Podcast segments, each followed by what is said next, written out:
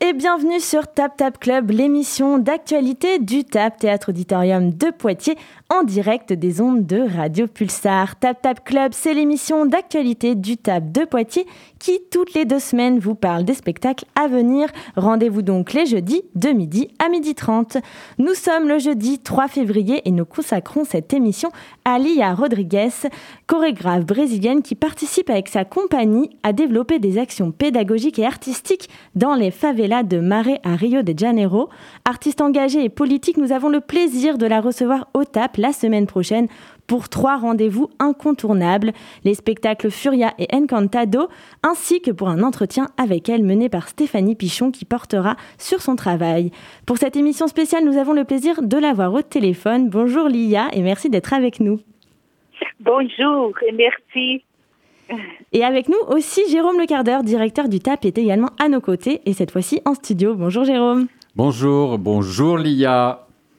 Bonjour, cher Jérôme, quel plaisir. Mais le plaisir est très, très, très partagé. Et ça sera encore mieux dès que nous serons ensemble à Poitiers. On a hâte de vous recevoir.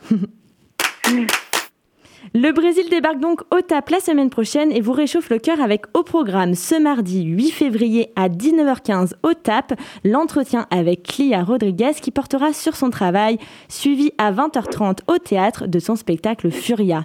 Ce jeudi 10, découvrez sa nouvelle création Encantado sur la scène du théâtre également à 20h30 et ce sera donc le jeudi 10 février.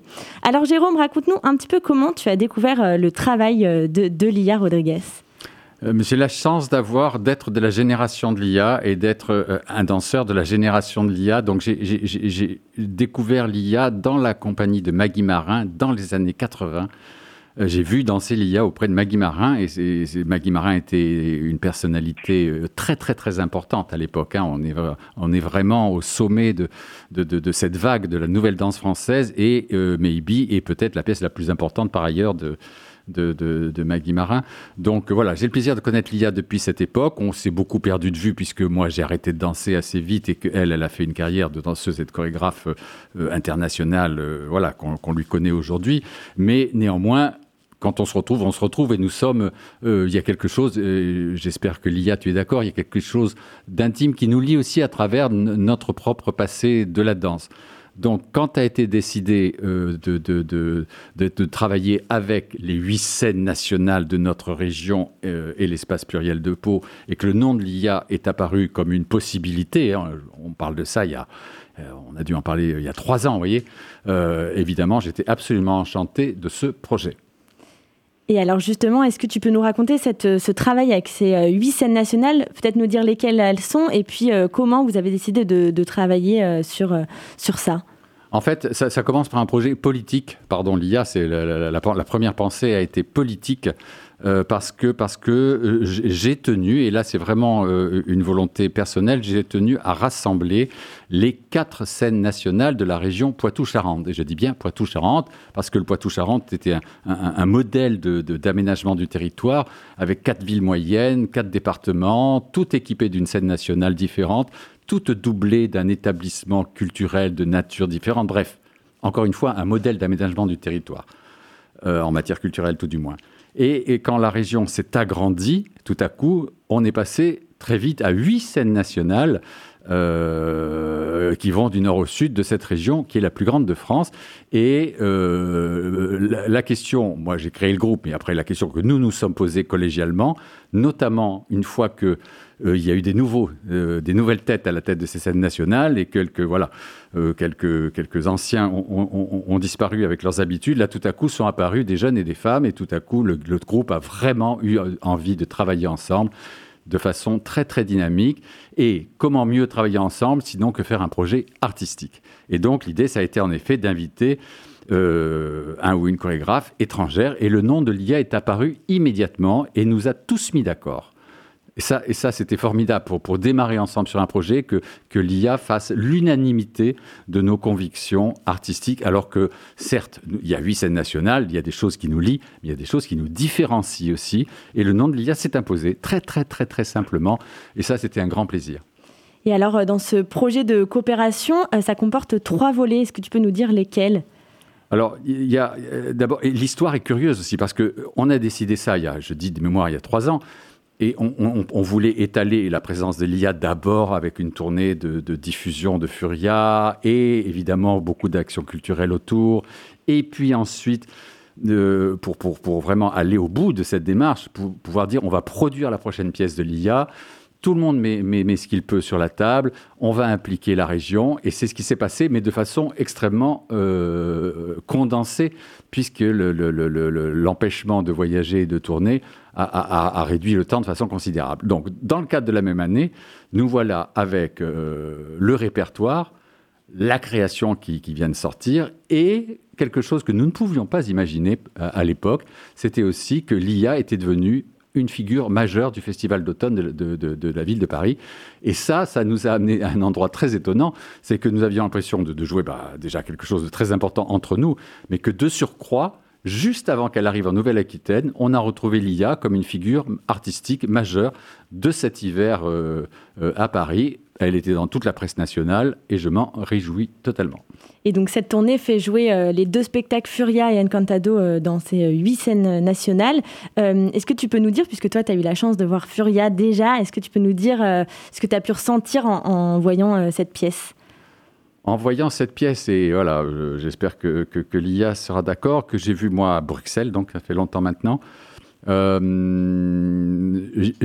j'y retrouve, mais c'est mon regard à moi, hein, l'IA y ajoutera ce qu'elle souhaite, j'y retrouve moi euh, un rapport au corps, un rapport au corps sud-américain, et, j'espère qu'on parlera aussi du travail de l'IA à, la favelle de Marais, mais un, travail du corps qui est typiquement sud-américain, où le corps est plus présent que chez nous, hein, où le corps est, une, présence euh, euh, sensuelle et, politique en même temps beaucoup plus présente, parce que parce que parce que c'est leur culture, parce que les différences de couleurs sont éminemment politiques euh, en, Amérique du Sud.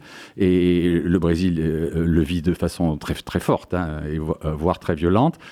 J'y vois, j'y vois une, affirmation du pouvoir du groupe, du groupe, de la force du groupe, et dans une forme d'espèce de, de procession qui, me rappelle moi des pratiques, des pratiques religieuses éventuellement anciennes, mais qui, qui, qui, a à voir aussi avec le défilé façon, façon carnavalesque. Et on sait que, que le Brésil est quand même un, sommet de la, de, la, de, la, de la forme carnavalesque, mais on y voit aussi euh, des hommes, des femmes, des histoires, on y voit aussi des choses, euh, comment dire, vous voyez, de niveau, d'un niveau un peu onirique, du côté du, rêve, de la puissance de la pensée, et en même temps des objets du quotidien, des choses trouvées dans la rue, du plastique, des vêtements qui changent, de la transformation du corps, des choses un peu animales, des gens qui deviennent un peu comme des bêtes qui, qui redeviennent des demi-dieux. Bref, moi, j'y ai trouvé une puissance poétique euh, très forte, d'autant que c'est soutenu par une, percussion comme ça qui, euh, qui rentre et qui, qui, nous rend un peu dans une forme d'hypnose. Voilà.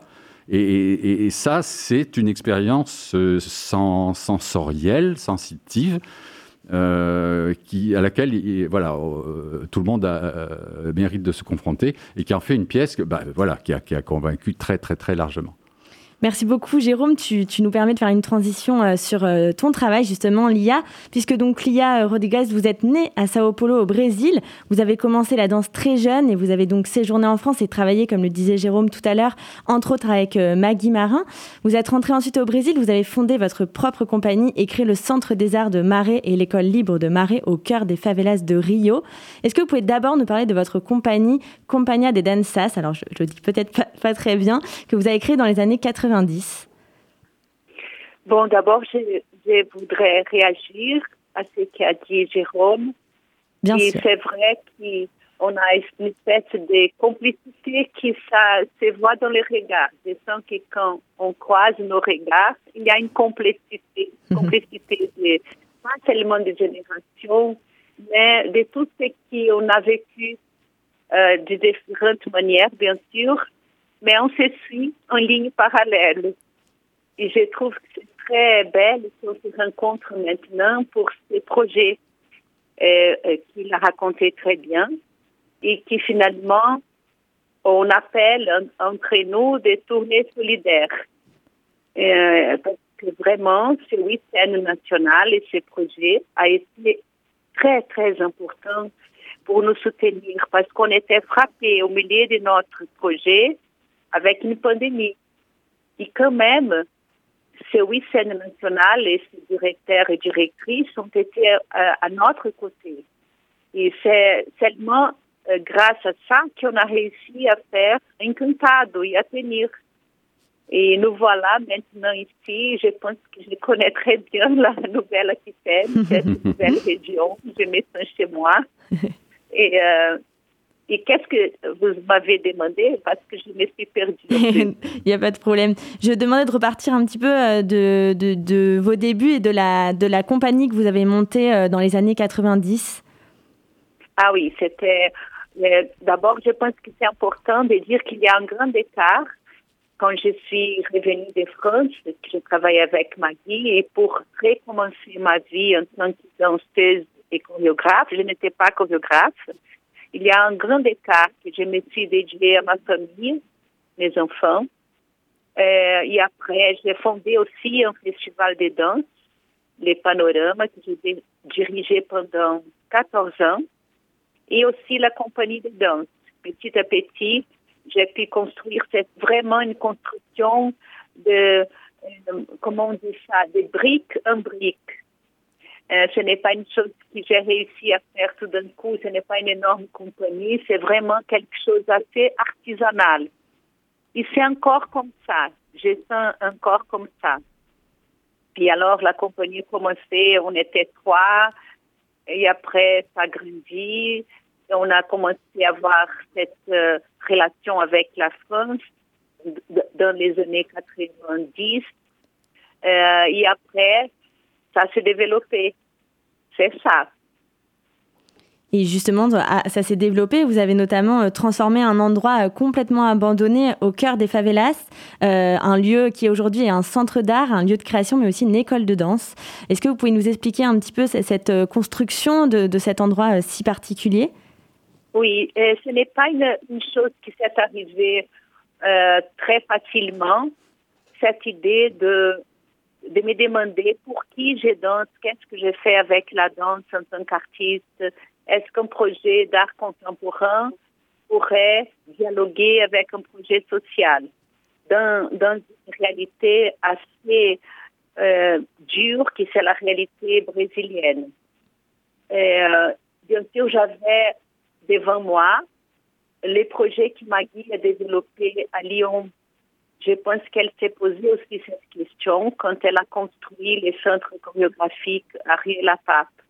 C'était déjà une, euh, une chose qui m'a beaucoup influencée. Euh, alors, Sylvia Sot, Soter, qui est la dramaturge de la compagnie, m'a présenté une association qui travaillait, qui travaille toujours dans cette favela Rio, qui a plus de 140 000 habitants.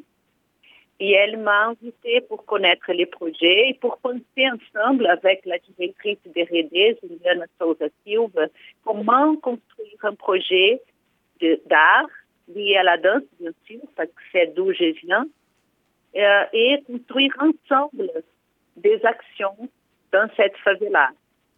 Et euh, ça, c'était 2003 quand on a commencé. Alors, il y a tout un parcours avant de trouver un espace et de créer un centre d'art. Ça a été fait en 2009. Et après, une école de danse qui a été créée en 2011. C'est toujours un projet en train de se faire. C'est pas quelque chose déjà fini. Non, il, est, il se transforme. On les repense chaque fois. Et alors, vous portez aussi euh, une attention très particulière au collectif, euh, donc sur vos premières pièces, en passant même par euh, la trilogie Pororoca, Piracema et Pindorama, et jusqu'à vos dernières créations, donc Furia et Encantado. Est-ce que vous pouvez nous dire pourquoi vous accordez une importance si particulière au collectif et sous quelle forme ce sujet ressort dans, dans, vos pièces? Je pense qu'être avec plusieurs, faire une création ou un projet, développer un projet, c'est la chose la plus difficile et la plus complexe et la plus politique. Comment tisser les relations entre les gens pour qu'on porte ensemble un projet? Je, je, voudrais aussi demander ça à Jérôme parce que je pense que comme les, les scène nationale ont formé un collectif. Il y a les différences, les gens qui pensent différents. Comment est-ce qu'on peut travailler ensemble? Qui c'est un collectif euh, avec des gens aussi différents. Et ça, c'est une action, je pense, très politique et très nécessaire.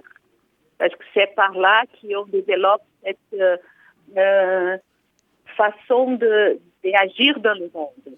Et c'est ça que je crois. Alors, créer un nous, entre guillemets, c'est une chose la plus difficile avec plusieurs G dedans.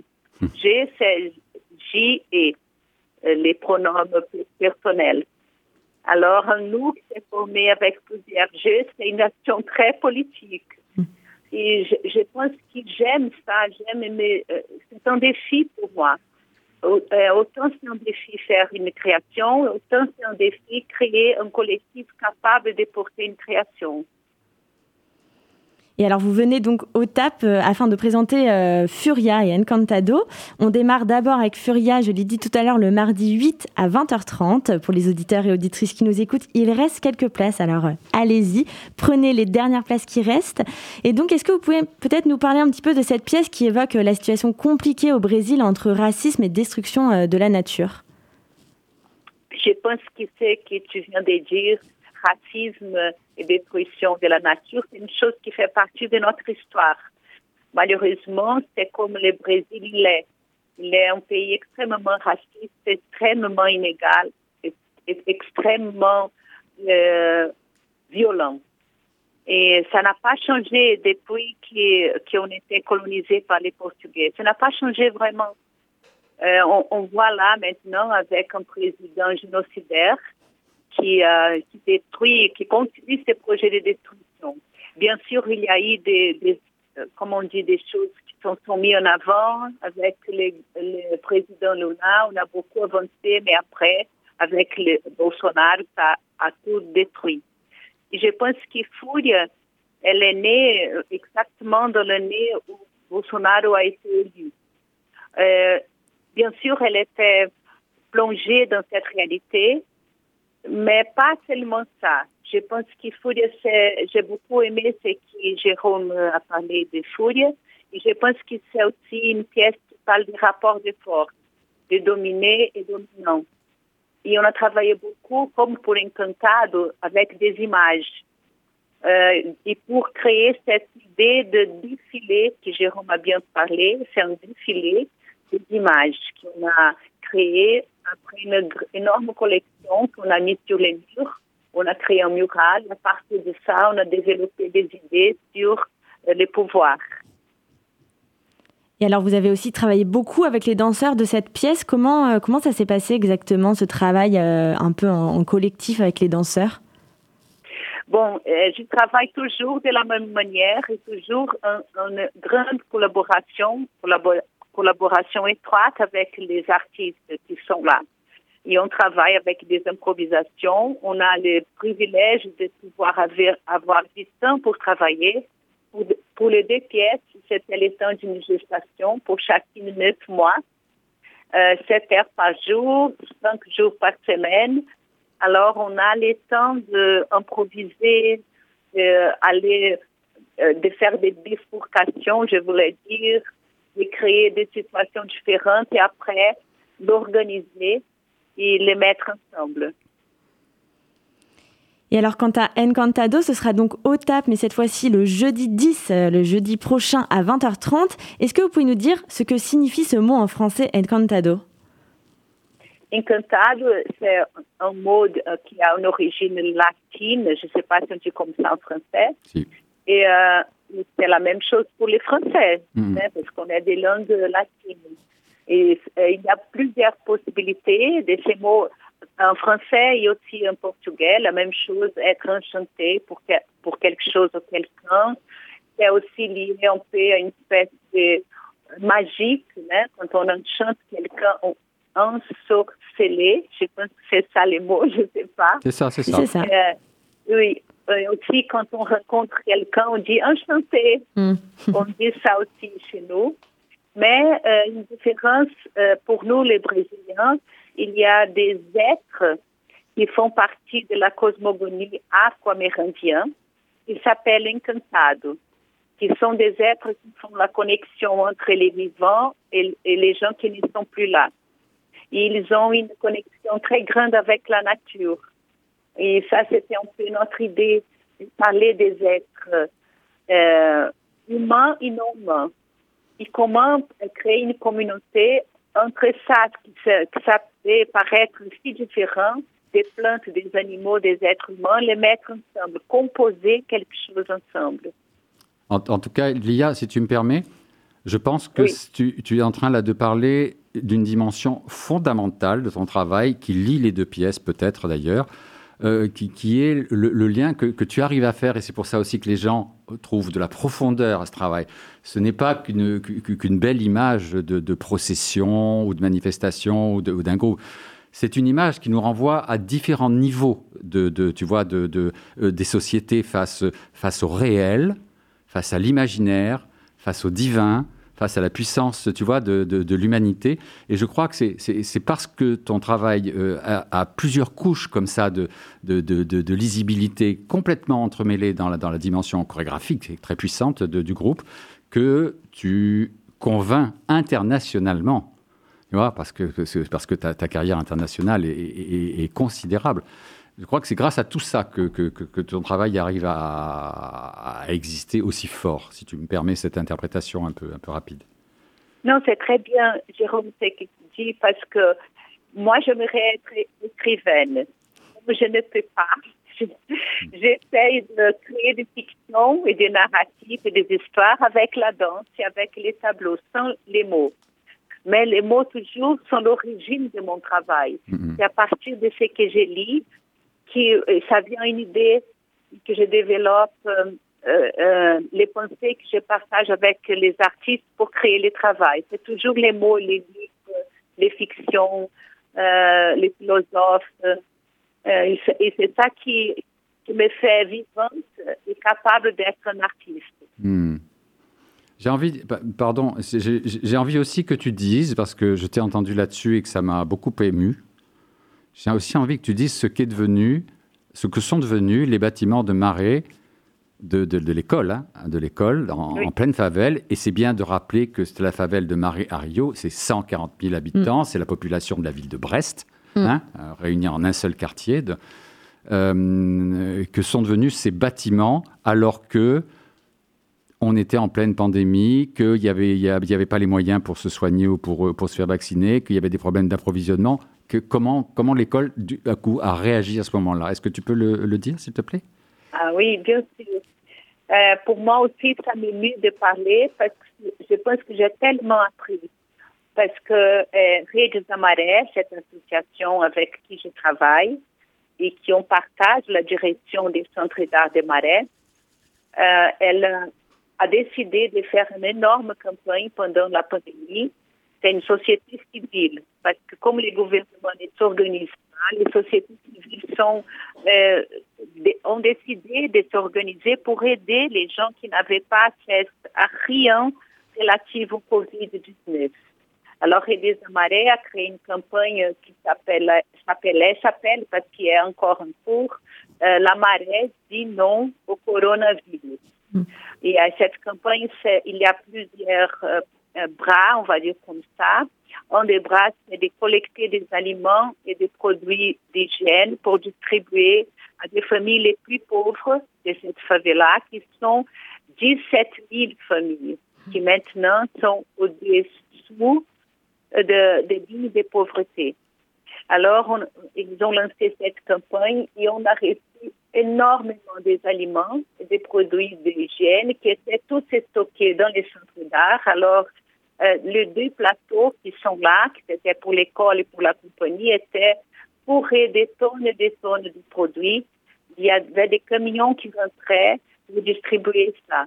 Et après aussi une campagne de testage gratuite pour les habitants et aussi une campagne de vaccination. On a vacciné 35 000 personnes en trois jours. Alors c'était extraordinaire parce que pendant qu'on créait Encantado, tout ça s'est passé à notre côté. Et ça, sans doute, nous a donné beaucoup de force pour continuer notre travail parce qu'on voit des gens qui sont dédiés complètement à ça. c'était très beau. Hmm. Merci beaucoup pour ce, pour ce beau, beau témoignage. Merci Jérôme. Euh, justement, pour revenir sur, euh, sur Encantado, la bande-son est très importante puisque ce sont des voix de protestation euh, des représentants des peuples premiers pour la reconnaissance de leur terre astrale qui est en péril. Ça a été enregistré à Brasilia en, en août 2021. pourquoi avoir fait le choix d'intégrer ces voix? Exactement pour que tu parles de ça maintenant et pour qu'on puisse parler de ça comment c'est important de parler de, je ne sais pas comment vous dites ici, euh, les, peuples autochtones, hmm. les peuples indigènes qui, euh, qui sont massacrés au Brésil et qui ont réussi euh, à faire cette manifestation et arrêter une loi qui allait passer contre leur histoire ancestrale. Moi, j'ai vu ça dans Instagram et j'ai pris un morceau qu'ils chantaient dans cette manifestation. Et après, on a appris le, les paroles qui sont là, qui c'est en Guarani Libya. Et, on a appris ces paroles qui disent euh, ensemble, on va réussir à gagner. Ensemble, on est fort. Et c'est ça que j'ai trouvé que c'était une très belle, euh, euh comment on dit, euh, une très belle force pour nous à ce moment. Mais ensemble, on va réussir. Merci beaucoup euh, Lia pour, euh, pour euh, toutes ces réponses à nos questions. Merci Jérôme d'avoir été avec nous. on a hâte de voir tes deux pièces au TAP. Donc on le redit le mardi 8 et le jeudi 10 février. Pour les auditeurs et auditrices qui nous écoutent, n'oubliez pas de réserver sur tap-poitiers.com. Merci beaucoup Lia et à très vite. Merci à vous. Merci Jérôme. Au revoir Lia, à très vite. Au revoir, à bientôt. Ciao. Ciao.